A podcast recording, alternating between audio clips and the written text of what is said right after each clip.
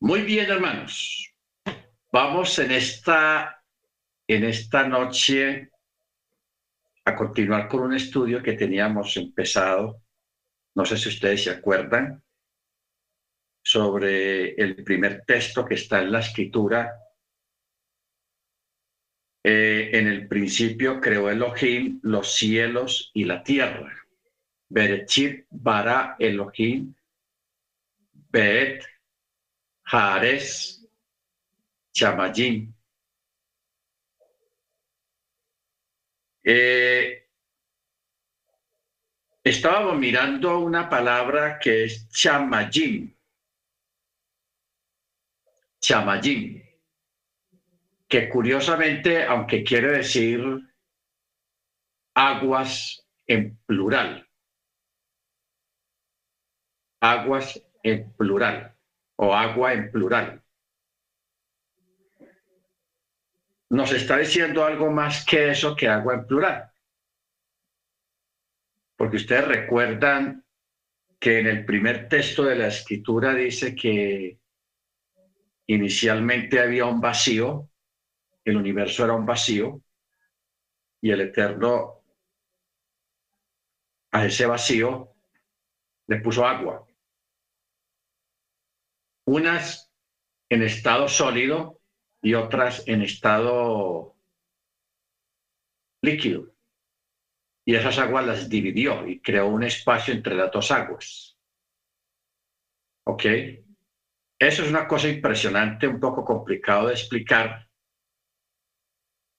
porque la palabra cham, o sea, la, la palabra chamayim es una palabra plural de agua, una expresión plural de agua o agua en plural. Pero son dos palabras en una. La primera es cham, cham. La palabra cham significa espacio. ¿Ok? Espacio. Pero también eh, significa como señalando un lugar, allí o allá. ¿Ok? Ojo con, ojo con esto. Cham es allí o allá, en el espacio. Y cuando ya habla la palabra majim o ajim, pero más fácil majim, está hablando de la tierra. O sea, esta expresión, Mayim,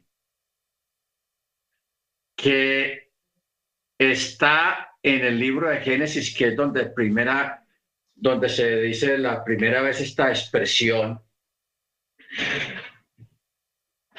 a no tener la Torah ahí en la mano. Esto es, hermanos, tenaz. Muy tenaz.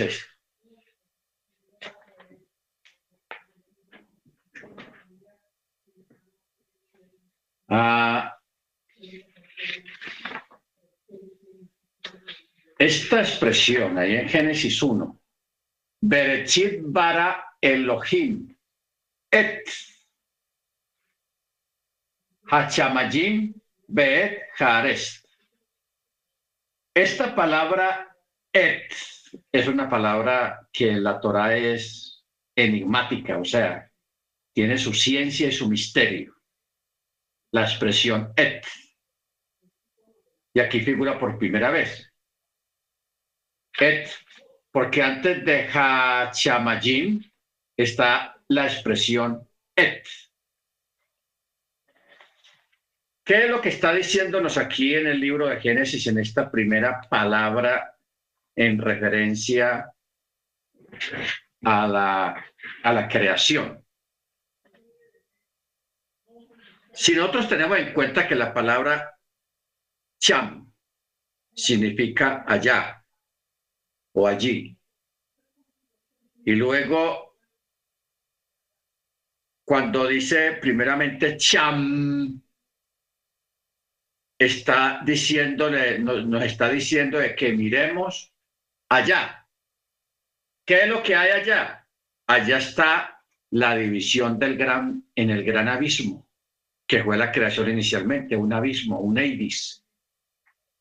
Y ahí, oh descubrimiento, había agua en los dos estados, sólido y líquido. Y entre esos dos estados había un vacío, un espacio. ¿Ok? Si vamos entendiendo, hermanos, qué es lo que el Eterno nos está diciendo. O sea, miremos allá donde está ese gran vacío, ese gran espacio, ese gran espacio, no digamos universo, sino espacio. Y ese espacio está dividido en una parte lleno de hielo gigantesco y otra parte, en la mitad de ese hielo, había un espacio, luego abajo había agua líquida en el espacio. A esa agua líquida el Eterno le puso tierra. Puso tierra. No a la tierra le puso agua, sino que al agua le puso tierra. Esa, es una base muy principal. Primero no fue eh, la tierra, sino que fue el agua, porque ese es el orden en que está escrito el texto. Ojo con eso. Como dice el hermano Freddy, ojo. Entonces, dice, Hachamayim Bet Haares, o sea, los cielos y la tierra. Pero aquí está otra vez la palabra et, esa palabra misteriosa, hermanos. En otra clase, un día de estos, nos metemos en esa palabra et, porque es una palabra que tiene unos significados muy profundos y que nos está dando a entender que donde está esa palabra, separando dos, otras dos palabras, nos está dando a entender de que hay algo más de lo que estamos leyendo ahí. Hay algo más ahí. ¿Ok? Baruch Entonces, eh, por eso cuando a usted le digan de que el agua se va a acabar, eso es puro cuento chino. No, nunca lo crea. El agua nunca se va a acabar. Si nos dan apariencia de que el agua se acaba es porque hay alguien que la está manipulando. Pero que se va a acabar, no se va a acabar. ¿Por qué no se va a acabar, hermanos?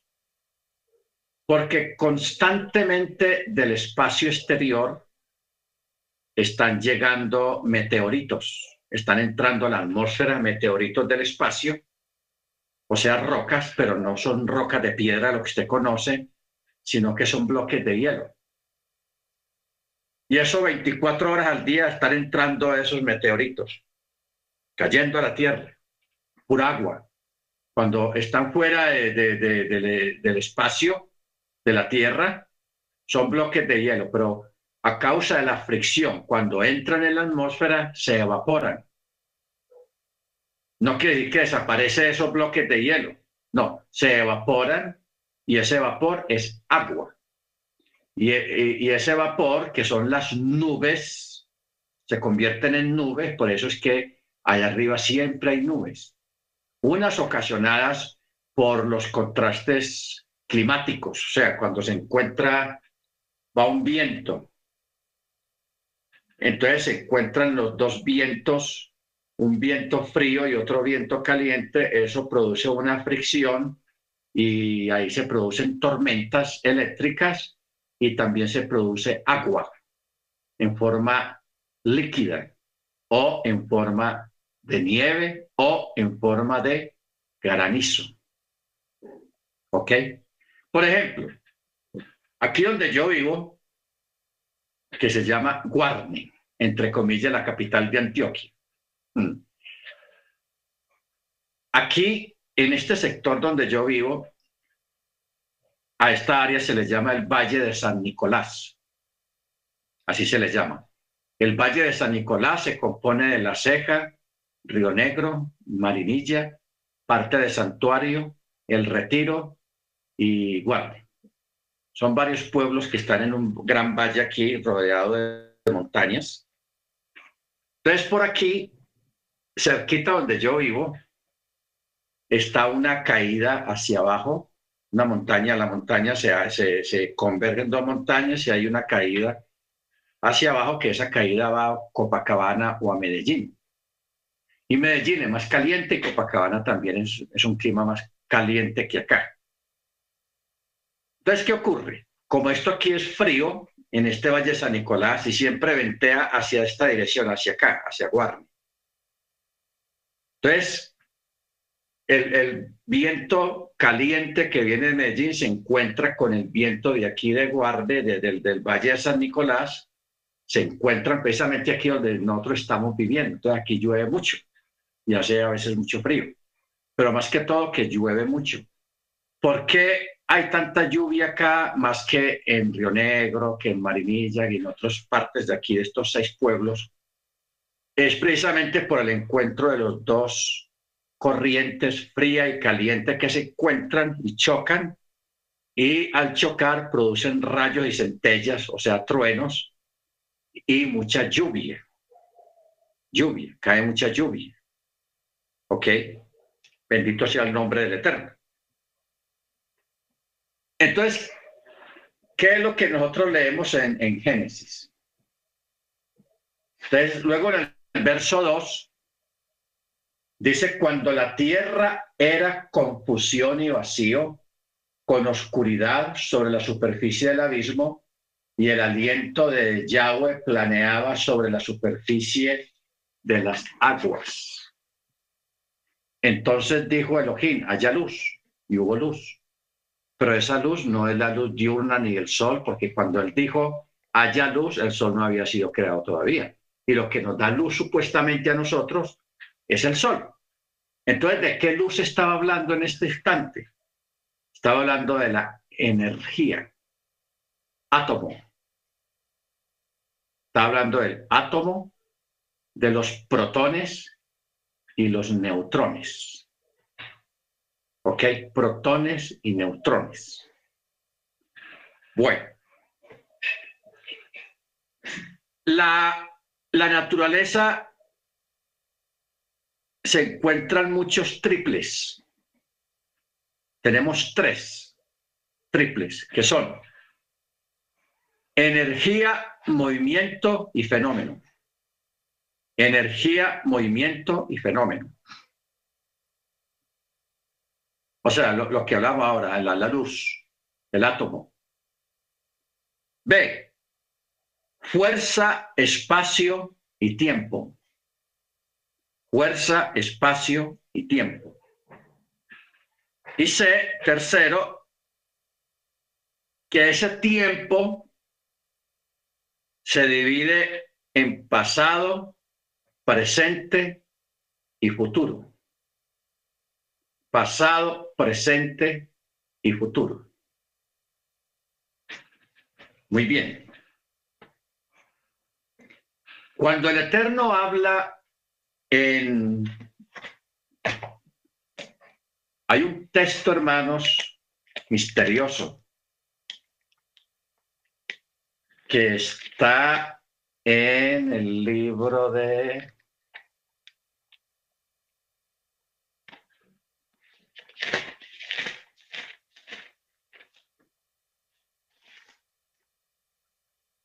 libro de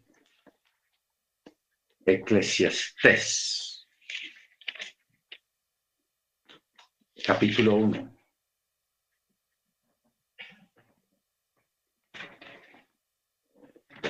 Tengamos en cuenta lo, que, lo que acabo de decir acerca de la fuerza, el espacio y el tiempo. Que ahorita vamos a desglosar eso. Fuerza, espacio y tiempo. Y el tiempo se subdivide en tres cosas, pasado, presente y futuro. Pasado, presente y futuro. Y mire lo que dice este texto, hermanos, que fue escrito eh, hace por ahí unos 3.500 años, la semana pasada, más o menos. Mire cómo dice. Eclesiastés capítulo 1, verso 9. Ojo con lo que acabamos de leer. Pasado, presente y futuro. Que este texto está, eh, esta parte de pasado, presente y futuro pertenece al Eterno. ¿Ok? Por eso Yeshua dice, yo soy el que era, el que es y el que está viniendo. En, en otras Biblias dice, el que era, que es y el que será. Pero el original no está así. En el original dice el que era, el que es y el que está viniendo. Ojo con esa, esa forma expresiva. Está viniendo.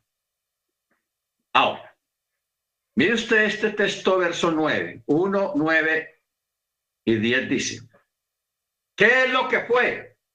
Pasado. Lo mismo que será. Ojo, lo mismo que va a ser futuro.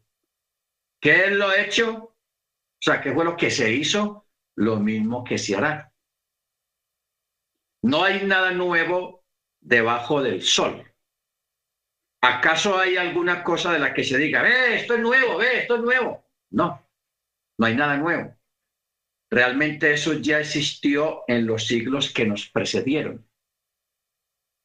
Lo que ocurre es, verso 11, que no hay memoria de lo primero, ni tampoco de lo postrero habrá memoria.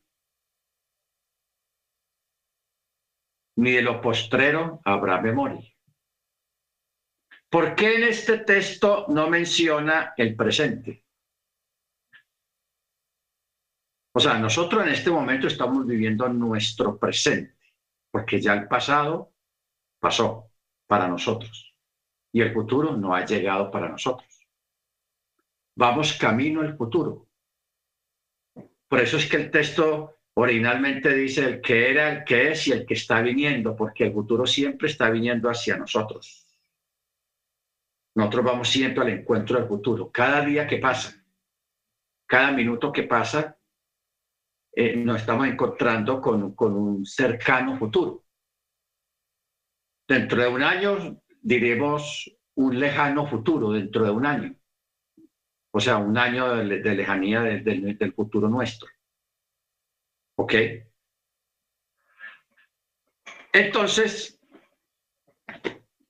por eso es que el Eterno, Él creó el tiempo y creó el espacio. Pero primero creó el espacio y dentro del espacio creó el tiempo.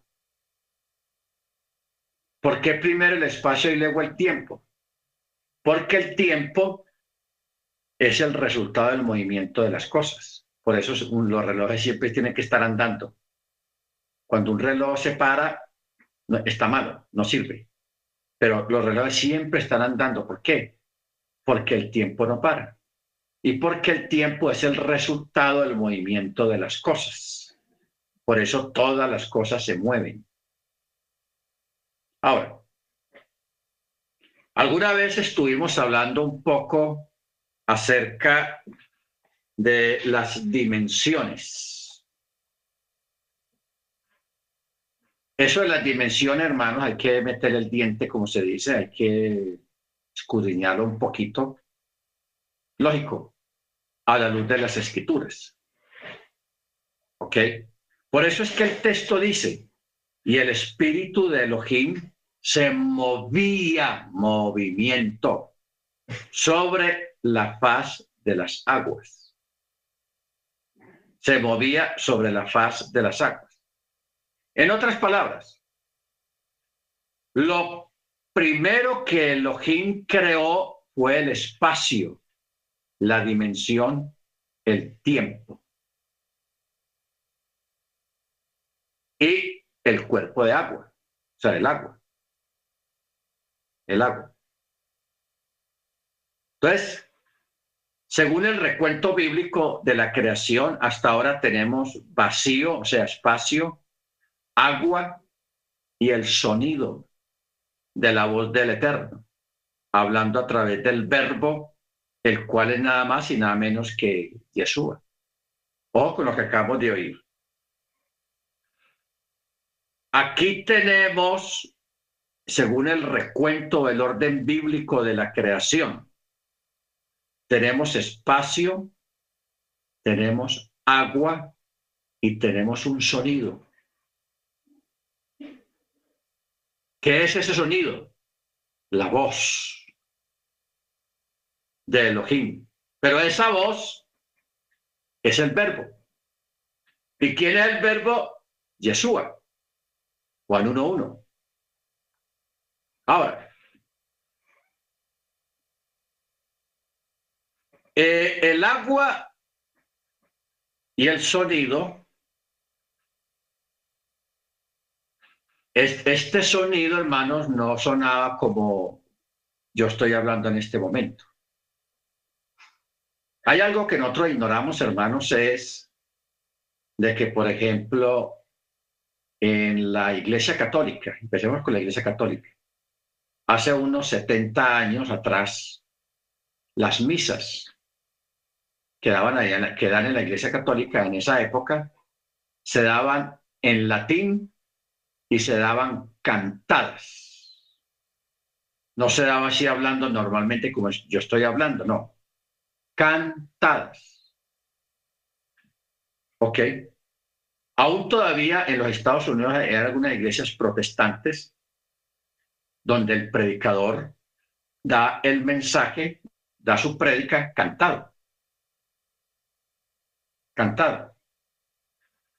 Y en el judaísmo, desde hace siglos, no sé si usted sabía esto, pero es bueno que lo sepa. Desde hace siglos, los servicios y las oraciones se hacen cantadas. Baruch Adonai, Eloheinu melech haolam, bore Así se hacían las oraciones por el, por el vino y por el pan, y todas las oraciones eran cantadas. Ojo con esto, cantados. Todavía hay algunas comunidades judías ortodoxas que el servicio lo hacen cantado. Ahora, ¿por qué cantado? ¿Y por qué eso es tan antiguo? O sea, lo que es lo que es lo que hablamos ahora del catolicismo y de la iglesia evangélica algunas en, en, Estados Unidos y en Europa que todavía tienen esta costumbre, al menos en alguna iglesia evangélica, de cantar, de, de dar la prédica o la enseñanza en forma cantada. Y en el catolicismo antiguamente las misas las daban cantadas. Todo, todo, de principio a fin, todo era cantado. Esto, hermanos, fue idea del Eterno, no de los judíos, del Eterno. El catolicismo y los protestantes lo agarraron esta costumbre del judaísmo, porque el judaísmo fue el primero que, que empezó con esto de dar un servicio o un sermón o una enseñanza cantada y las oraciones cantadas también. ¿De dónde salió esto? Del Eterno. ¿Por qué? Porque cuando el Eterno hizo todas las cosas, o sea, creó todas las cosas del universo, Él lo hizo cantado y con música de fondo con música. Desde ahí viene la costumbre israelita de, los servicios cantados. Lo que pasa es que después no se sabe qué pasó, pereza o falta, o falta de, o modernidad, que ya quitaron eso, las cosas de forma cantada y ya todo se da así en forma normal como estoy hablando yo en este momento. Pero antes todo era cantado. ¿Ok? Bendito sea el nombre del Eterno. Por aquí no está el hermano, no, no está. Porque el hermano Dallito, ellos en el cierre del Shabbat, ellos algunas oraciones las hacen cantadas y eso es excelente. Nosotros porque no estamos acostumbrados, ni nunca nos enseñaron y de pronto nunca lo hemos visto, pero yo sí lo llegué a ver allá en Estados Unidos, eh, más que todo en las iglesias anglosajonas allá, hay algunos predicadores que dan el sermón cantado. Entonces el, predicador va cantando, exponiendo el mensaje y de, fondo está el, el, músico de la congregación, el pianista más que todo, él va ambientando con una melodía suave del piano, subiendo y bajando los tonos de acuerdo a, la subida y el tono del predicador cuando canta. Bueno, ¿dónde está el detalle aquí, hermanos? El detalle aquí en esto es que si en el principio había agua, todo era agua, no más agua, solo pura agua. Hay un detalle, hermanos, muy interesante, que el agua reacciona a las vibraciones melódicas, vibraciones con melodía, o sea, un canto.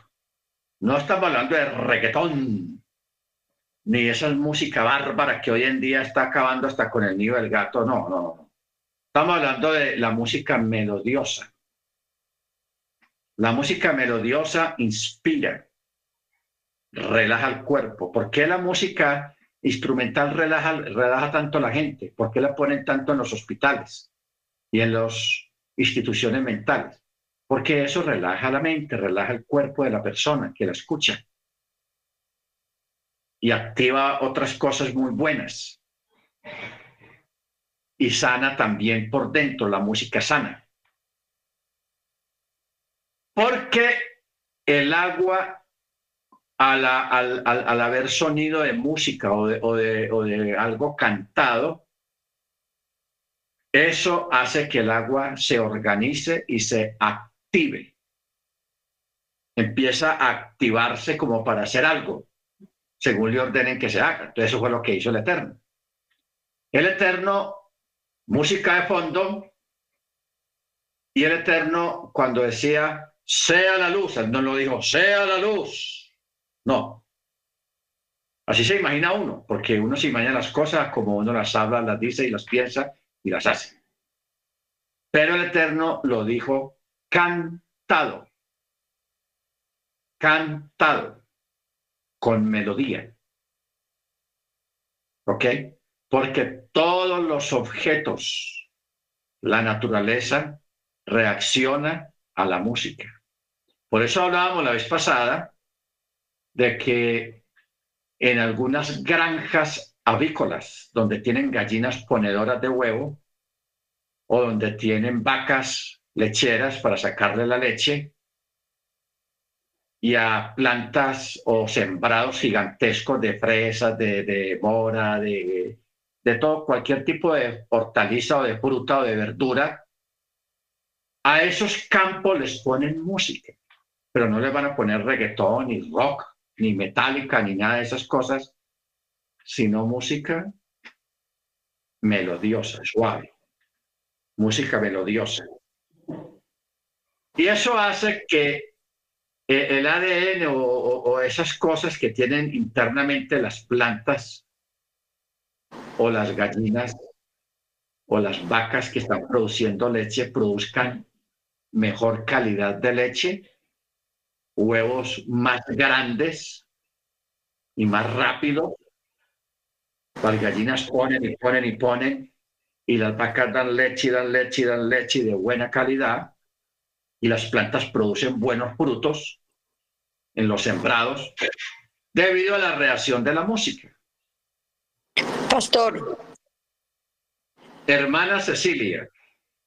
A las codornices hay que colocarle música todo el día, todo el día, porque ellas ponen normalmente dos veces al día dependiendo de la música. O sea, ellas no, no, no ponen sus huevitos si no hay música porque yo vi al frente una granja que tenía cornices y todo el día era con su música y la noche también. Amén. Amén, hermana, gracias por su aporte. O sea, esto de la música, hermanos, tiene su misterio, tiene su ciencia.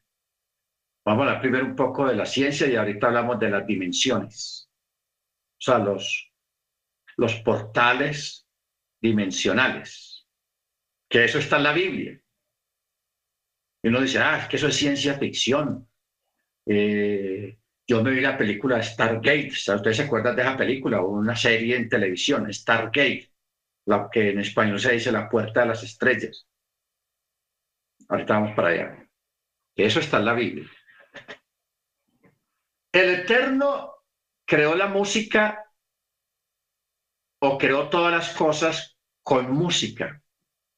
Porque cuando se puso música y él en forma cantada comenzó a crear estando sobre la faz de las aguas. Las aguas comenzaron a transformarse y de las aguas salió todo lo que tenemos hoy en día en la creación.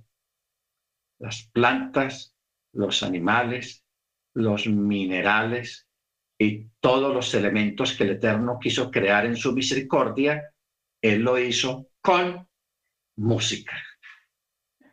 Bendito sea su nombre. Por eso es importante y por eso es que las fiestas, hermanos, tiene que haber música. ¿Ok? Música, mucha música. Porque la música mueve, la música eh, hace muchas maravillas en, en los cuerpos y en el espíritu de los creyentes. Bendito sea su nombre. Entonces, como acaba de decir la hermana Cecilia, usted haga la prueba. Si usted tiene gallinas, si usted tiene jardín, póngale música. O no le ponga reggaetón. No le ponga, échale gasolina o, o esas cosas. No, no, no. Póngale música suave, música melodiosa. No a todo volumen, sino en un volumen suave también. No va a poner todo el volumen. No, volumen suave. Y usted va a ver cómo todas las cosas reaccionan para bien. Porque la música tiene la propiedad de transformar las cosas para bien, para lo cual fueron creadas. O sea, activa todo, activa todas las cosas. Bendito sea el nombre del Eterno. Por eso, eh, allá en California hace unos años descubrieron algo espectacular. Los científicos descubrieron en California que la luz, la luz se produce con agua, vacío y sonido. La luz. Agua, vacío y sonido. Sonido. Por eso, hermanos, cuando fue creado el universo, tuvo que haber sido, haber habido un sonido.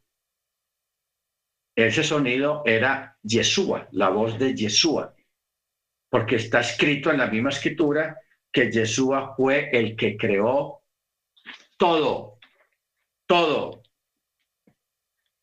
¿Dónde dice? Vámonos, vámonos donde dice. un texto que ustedes saben que, que a mí me gusta mucho, Colosenses 1. Dice 1.16, porque en Él fueron creadas todas las cosas, en los cielos, en la tierra, visibles, invisibles, tronos, dominios, principados, potestades. Todo fue creado por Él y para Él. Ojo, todo fue creado por Él y para sí mismo porque Él no creó eso para otros, sino para sí mismo. ¿Ok? Y Juan 1.1. Juan 1 dice, en el principio era la Dabar, y la Dabar estaba ante Yahweh, y Yahweh era la Dabar. Luego, en el verso eh, 10 dice, estaba en el mundo y el mundo fue hecho por él. Ojo con esto, el mundo fue hecho por él, pero el mundo no lo conoció. ¿Ok? Y en el verso 3 dice, todas las cosas por él fueron hechas. Y sin él nada de lo que ha sido hecho fue hecho. ¿Ok? Bendito sea el nombre del Eterno. Entonces, ¿qué ocurre?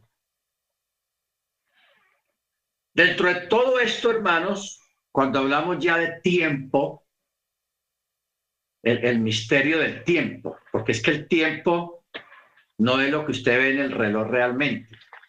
El reloj lo que nos marca es, en cierto modo, el tiempo de cómo transcurre, cuándo es la noche, cuándo es el día y cuánto dura la noche y cuánto dura eh, eh, el día y todo eso, etcétera, etcétera. Pero aparte de ese tipo de tiempo, existen otros tiempos que se llama pasado, presente y futuro. Y dentro de ese pasado, presente y futuro existen las dimensiones, lo dimensional, que ahí sí está la cosa complicada. ¿Qué es las dimensiones?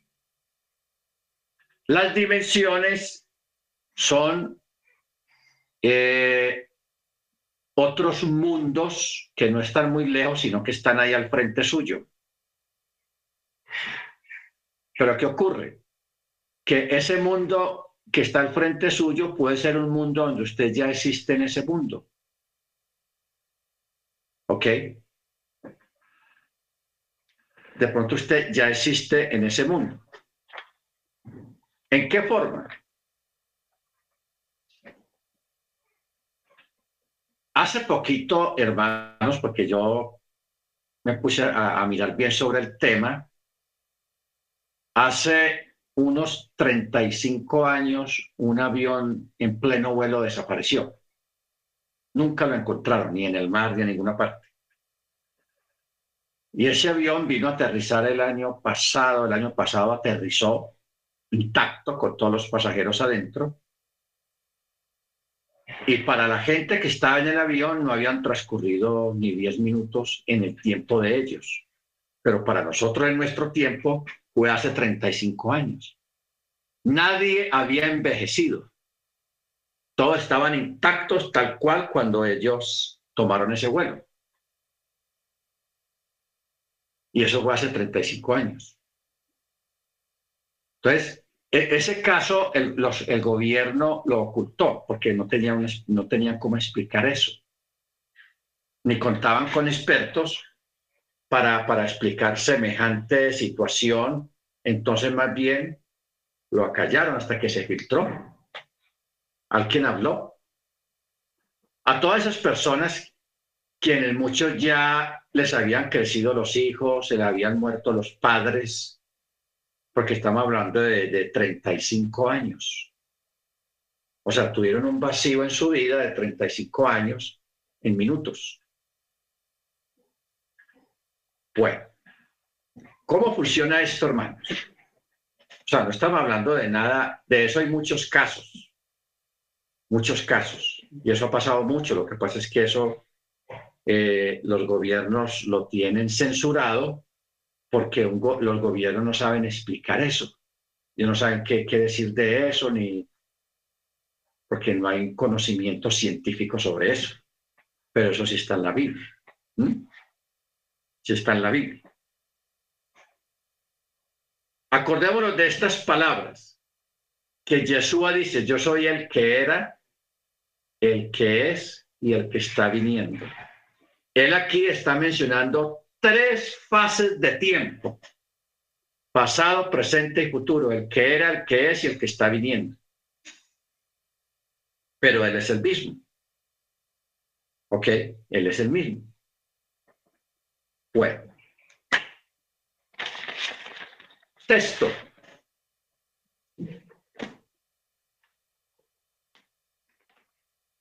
Salmo 24.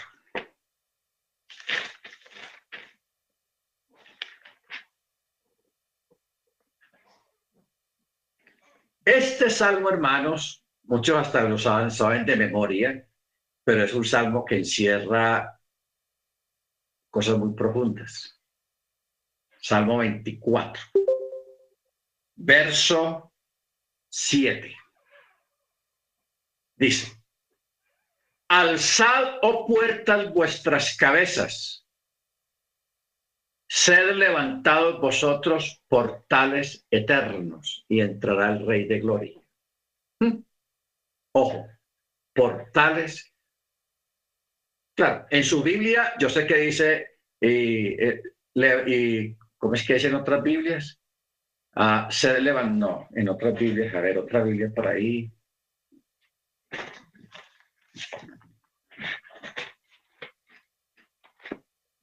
Que yo como casi, como ya casi no leo eh, Reina Valera, se me están olvidando cómo es que está en Reina Valera, pero bueno. O puertas, Moré. O puertas, vuestras cabezas se levantadas. No es eso, puertas eternas. Sí. Ábranse puertas eternas y quédense abiertas de par en par y entrará el Melech de la Cabot. Bueno, esta es otra Biblia, la, la, la, Biblia está curiosa. Ok, ya se mano, Freddy. Sed levantados vosotros portales eternos. aquí menciona los portales. Cuando los que alcanzaron a ver esta serie de los, ¿cómo es que dije ahora? Una, una serie de televisión que se llamaba gates, o sea, los, las puertas astrales. Stargates, así se llama, Stargates, puertas a las estrellas. Que en esa película era un círculo, porque cuando lo encendían había una rampa que daba al círculo y eso creaba como una, una cosa ahí, entonces la gente se metía y, y caía en otra parte, o a otro tiempo, sea futuro o el pasado. Eso llaman portales. Se han descubierto, hermanos, porque eso, es, eso sí existe, eso no es ciencia ficción. Se han descubierto eh, en monumentos antiguos, se han descubierto estos círculos así, ya destruidos, pero muy viejos, muy antiguos. O sea, que estos portales han existido desde muy de la antigüedad de personas que descubrieron el funcionamiento de estos portales. Pero la escritura, a través de, eh, de David, porque David fue el que escribió este salmo, cuando él habla, alzad, oh puertas, vuestras cabezas, y alzad vosotras puertas eternas, así es como dice Reina Valera, alzad vosotras puertas eternas. Todo el universo, hermanos, la creación, sea visible o invisible, está compuesta de portales, de puertas. Mire usted que Yeshua mismo mencionó una. Dice, esta es mi y las puertas del Hades no prevalecerán contra ella. ¿Mm? Porque cuando usted ve esta expresión en hebreo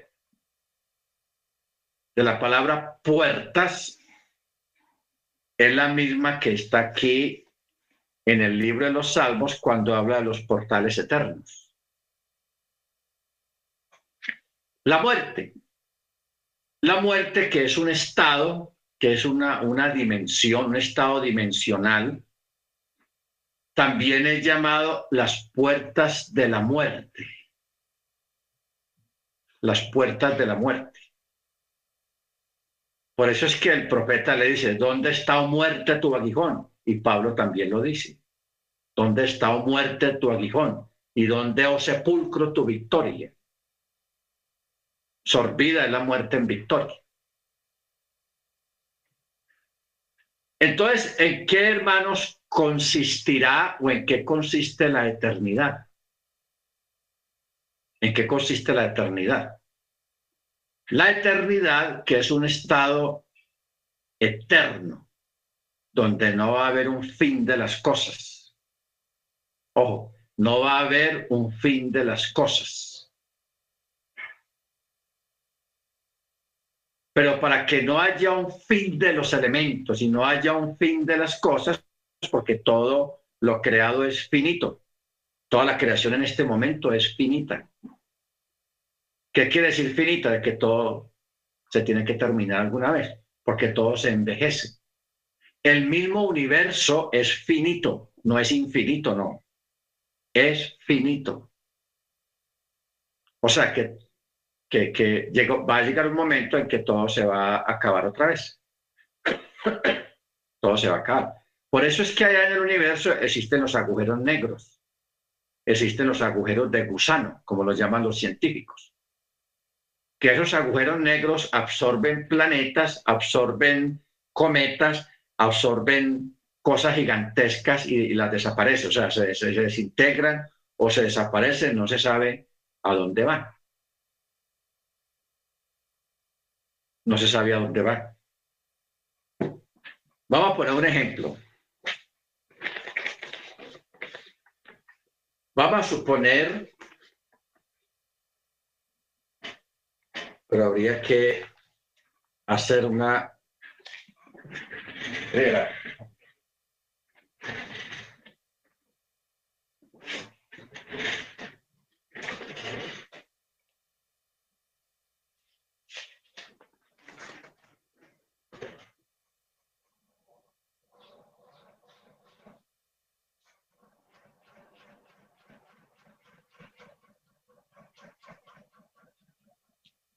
Eso es mejor hacerlo con ejemplos visuales, porque así entendemos mejor las cosas.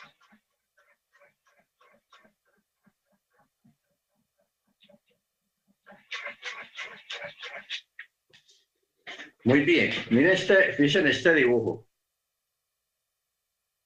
Vamos a suponer que este es un agujero negro o un agujero de gusano que está en el espacio, que se puede ver. Esta parte negra oscura es la que se ve, pero en el centro no se ve nada, es, oscuro también. Bueno, entonces vamos a imaginarnos que el agujero negro está aquí, en el espacio. Y aquí viene, como otra cosa, viene un planeta diez veces más grande que la Tierra, gigantesco el planeta, y viene aquí y es atraído por el agujero negro. Es atraído. Si nosotros miramos a este lado, no hay nada. Aquí está el agujero negro, que no es una masa muy grande. Entonces, este planeta es atraído porque el agujero negro o el, agujero de gusano tiene una fuerza de gravitacional muy fuerte de atracción. Entonces va trayendo los objetos, los va trayendo, los va trayendo y entran aquí y se desintegran, se desaparecen. Uno pudiera mirar al otro lado a ver si uno ve si es que salió algo por este lado, pero por este lado no sale nada. Simplemente desaparece. Eso son los famosos agujeros de gusano o agujeros negros. ¿Qué podemos pensar nosotros o analizar nosotros acerca de los famosos agujeros negros? Que son puertas gigantescas de lo que estamos leyendo aquí en el Salmo 24, 7, 8 y 9. ¿Ok? Son todo lo que entra por ahí pasa a otro mundo, a otra dimensión, a otro tiempo y a otro estado, pero no mueren, no mueren. O sea que el Eterno pudiera estar escogiendo en lo, en lo, que Él va a ser el cielo nuevo y tierra nueva, porque acuérdese que Él va a ser un cielo nuevo y una tierra nueva. Muy diferente a lo que, a lo que, lo que tenemos ahora. Para nosotros entrar en un estado eterno, porque nosotros somos mortales. ¿Qué es mortal? Que no dura siempre. Pero el Eterno sí va a hacer algo, va a hacer crear un movimiento en el cuerpo humano. Primero que todo, para hacerlo inmortal, lo primero que tiene que sacar es la simiente del gusano. Eso es lo primero que sale. Sacar de nuestro cuerpo la simiente del gusano. Esa simiente la tenemos todos en la carne. Por eso es que cuando uno se muere, que se interrumpen los signos vitales en un cuerpo, a los dos, tres días ya comienza a manifestarse el gusano, el huevito del gusano que nosotros tenemos en nuestro cuerpo y nos convertimos prácticamente en una gusanera y esos gusanos se comen la carne y luego se comen entre ellos hasta que queda el último y se muere. O sea, los mismos gusanos se mueren. Por eso es que hay un texto que el Eterno le dice a Jacob, gusano, gusano de Jacob, cariñosamente, ¿no? No como insulto. Le dice gusano de Jacob, de, de Jacob. Cuando el Eterno saque del cuerpo la simiente del gusano y transforme la carne mortal la transforme completamente. Porque eso fue precisamente lo que pasó con el cuerpo de Yeshua. Con el cuerpo de Yeshua pasó fue eso. Fue sacado la simiente de ese cuerpo y ese cuerpo y la transformación de lo que estaba hablando de ese cuerpo. Por eso Yeshua cuando resucita tiene un cuerpo eterno ya, ya es un cuerpo eterno. O sea, los discípulos hermanos en su en su accionar, en lo que ellos vivieron cuando conocieron a Yeshua y estuvieron al lado de él, ellos fueron los primeros testigos en la historia de la humanidad de conocer a una persona con un cuerpo inmortal. Ellos fueron los primeros testigos. Claro, ellos no cayeron en cuenta de lo que estaban viviendo ni de lo que estaban pasando, pero ellos fueron los primeros testigos de ver a un inmortal con sus propios ojos. ¿Qué características diferentes tenía el cuerpo de Yeshua cuando Él resucita, que los discípulos lo vieron un tiempito.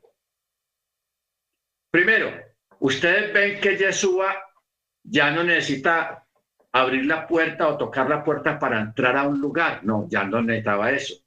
Él aparecía y desaparecía del lugar. Esa es una de las características de un cuerpo inmortal y glorioso como, como, como, el, como el cuerpo de Yeshua en su resurrección. Ah, pero entonces, ¿por qué comió allá pescado en la orilla del mar? Él comió por elegancia, por, por congraciarse con los discípulos, como darle a entender de que todo estaba normal. Pero él no comió pescado porque tuviera hambre o porque lo necesitara comer, porque un cuerpo eterno, un cuerpo inmortal no necesita comida. Sí puede comer, pero esa, esa comida que consuma la persona con un cuerpo inmortal no le va a hacer mella ni para bien ni para mal. Simplemente lo hace tal vez por aparentar de que, de que es uno más dentro de todos los que están ahí, pero es un cuerpo inmortal. Ese, ese es el cuerpo del cual está hablando Pablo en, en 1 Corintios capítulo 15 en una parte de Primera de Corintios él habla de eso, del cuerpo inmortal, dentro del cual ya fue sorbida, fue sacada la, la, simiente del gusano, de, la muerte, de la depreciación, de, la, de todo aquello que tiene que ver con la descomposición del cuerpo humano. O sea, cuando usted pase a la eternidad con Yeshua. Lógicamente, vamos a aclarar algunas cosas aquí. Si usted tiene 80 años y está todo decrépito, que le duele aquí, que le duele allá, y bueno, un montón de, de situaciones que se vienen con los años, cuando usted resucite, usted no va a recitar con ese cuerpo de 80, 90 años, todo decrépito, todo, todo lleno de dolores y de dolencias y de incapacidades, no. Usted resucita con la mente de 80 años, sí, o sea, la experiencia y el conocimiento, pero con un cuerpo más joven. Puede ser un cuerpo de plenitud, 40 años porque una persona a los 40 años está entre los 35 y los 40 años, el cuerpo está pleno, de ahí es que comienza el descenso. A partir de los 40 comienza el descenso del, del, del cuerpo humano. Pero a los 40 años es el tope máximo. El tope máximo. ¿Ok?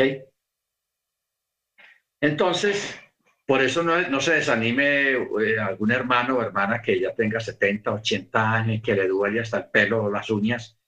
No se preocupe que usted cuando resucite o cuando usted sea transformado, si le toca la, la venida de, de, de Yeshua gloriosa y le toca estando usted vivo todavía como estamos en este momento, usted, su cuerpo va a ser transformado como el cuerpo de una persona joven. ¿Qué tal uno llegar allá en muletas, allá al reino o a, la eternidad, con lentes, enmuletado, con, con artritis, con... No, no, no, ¿qué tal? El Eterno es perfecto, hermanos. Él no va a hacer una cosa de esas. El, el Eterno es perfecto. Todos los que usamos lentes, fuera lentes. Una vista 20-20. Perfecta, vista perfecta. Oídos perfectos cuerpos perfectos. ¿Ok? ¿Cómo va a realizar el Eterno esto, hermanos? Con música. Ahora, yo pregunto una cosa. ¿Por qué cree usted que la Torá cuando juega en el Sinaí juega con música de chofar? ¿Ah? Ahí hubo música. un sonido de música, de sonido de chofar. Ellos no escucharon una voz humana o no. Ellos escucharon un sonido de chofar, música. Música. Por eso la, la Torah fue puesta en el ADN de los israelitas que estaban allí, de las tribus que estaban allí, fue puesta en ellos, por eso lo marcó para siempre y por eso ellos prevalecen hasta hoy en día por ese ADN que hay en sus cuerpos. Bendito sea su nombre. ¿Ok? Baruch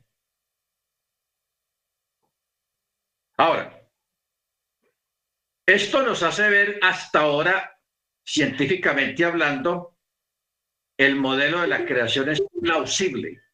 No obstante, no estamos diciendo que el Eterno, el Creador, en la persona de, nuestro Adón Yeshua, Hamachía, usó el agua primero, que primero creó para luego crear la luz. Él pudo haberlo hecho de otra manera diferente.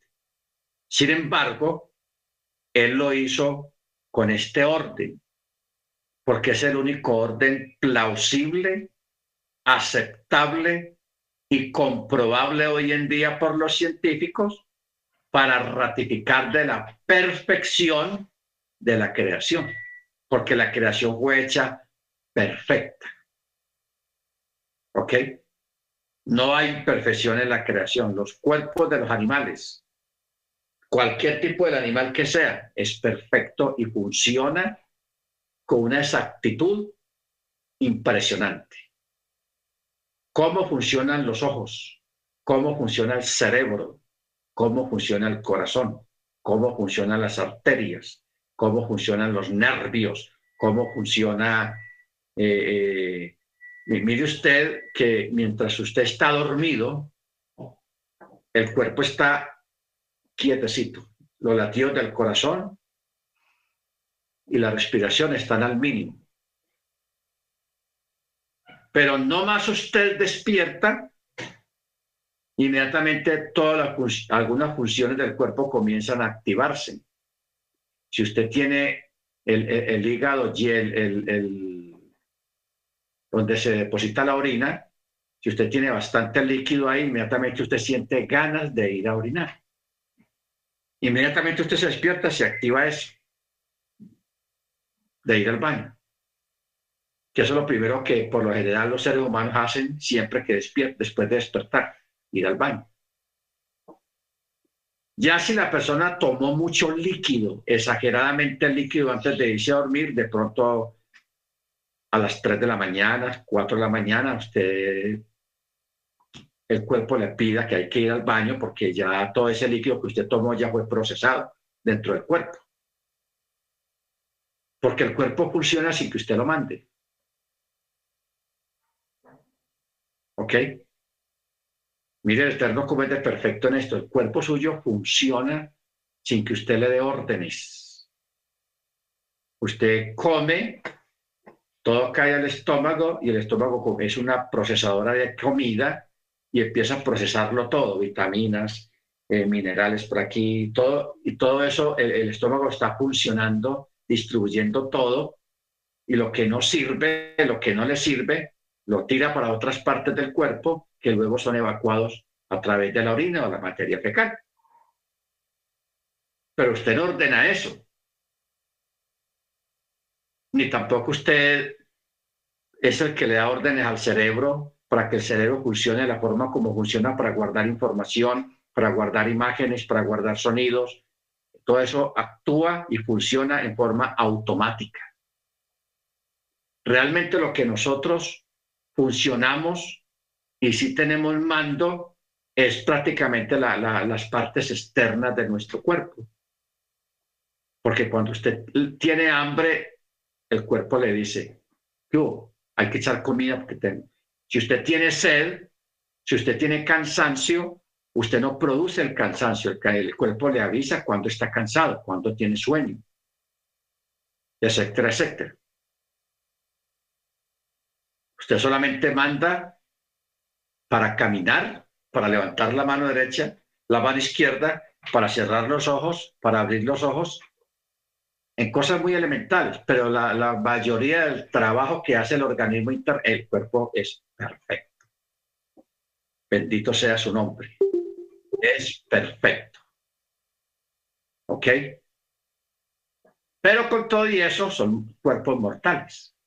Pero el perfecto que creó lo perfecto, él lo va a perfeccionar más cuando llegue el momento de la resurrección cuando llegue el momento de entrar a la eternidad, de, vivir la, la, eternidad para ser eternos, para ser inmortales, tal cual como lo son los ángeles, porque los ángeles son inmortales. ¿Ok? El único que los puede destruir, el, el único que puede destruir un ángel es el eterno, el que lo hizo. Pero los ángeles en sí son eternos. ¿Ok? Son eternos. Y nosotros vamos a entrar en esa fase de eternidad cuando este cuerpo sea transformado o cuando venga la resurrección de los creyentes en Machia. Ahora, ¿de qué manera nosotros, hermanos, perfeccionamos desde ahora nuestro cuerpo, así sea mortal? A través de la obediencia a la Torah, porque la obediencia a la Torah transforma los elementos del cuerpo internos, porque es que la eternidad la empezamos a vivir desde ahora. ¿Cómo empezamos a vivir la eternidad desde ahora? A través de la obediencia al mandamiento, a través del Shabbat especialmente, a través de las fiestas especialmente. Dos cosas muy importantes, Shabbat y fiestas. Eso sin que nosotros demos cuenta, eso transforma nuestro ADN y prepara nuestro cuerpo para la, su transformación para la eternidad, para la inmortalidad física del cuerpo y para la transformación. ¿Ok? Eso es tenaz, hermanos. Bendito sea el nombre del Eterno. Se nos está yendo el, tiempo. Eh,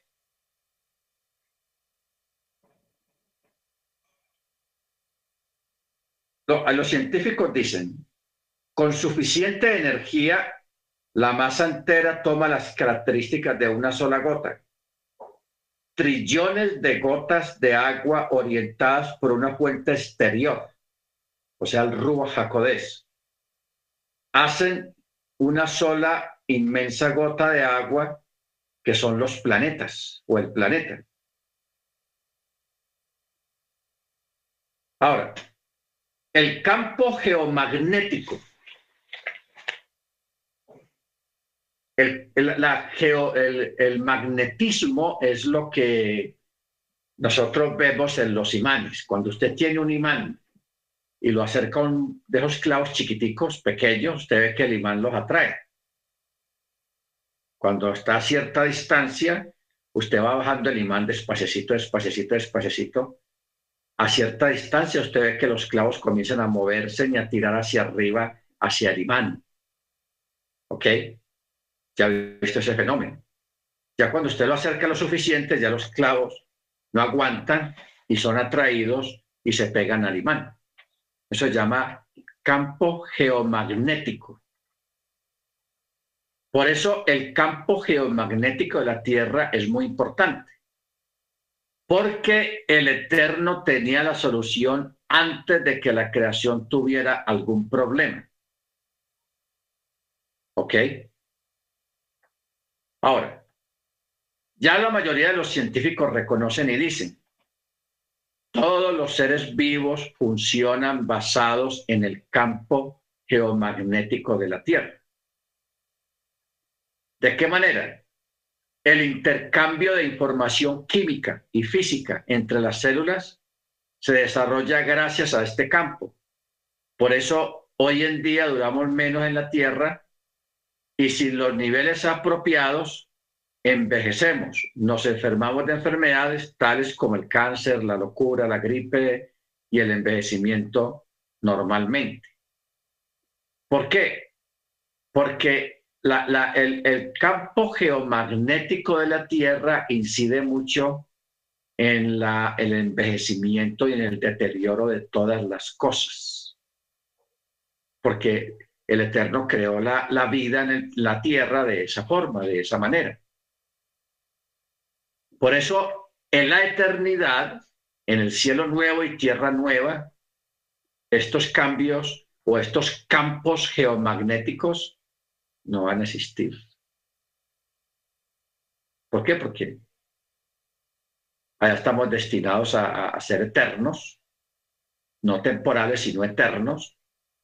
Entonces ya no vamos a estar bajo la influencia de estos campos magnéticos, de estas sentencias del gusano, de estas sentencias del envejecimiento y del deterioro de las cosas, que no va a ser impulsado por la comida o por la calidad de la comida, no, sino por los cambios en cuanto al magnetismo, en cuanto a la vida, en cuanto a la forma de vida que el Eterno va a crear para en el lugar donde nosotros vamos a estar eternamente con Él.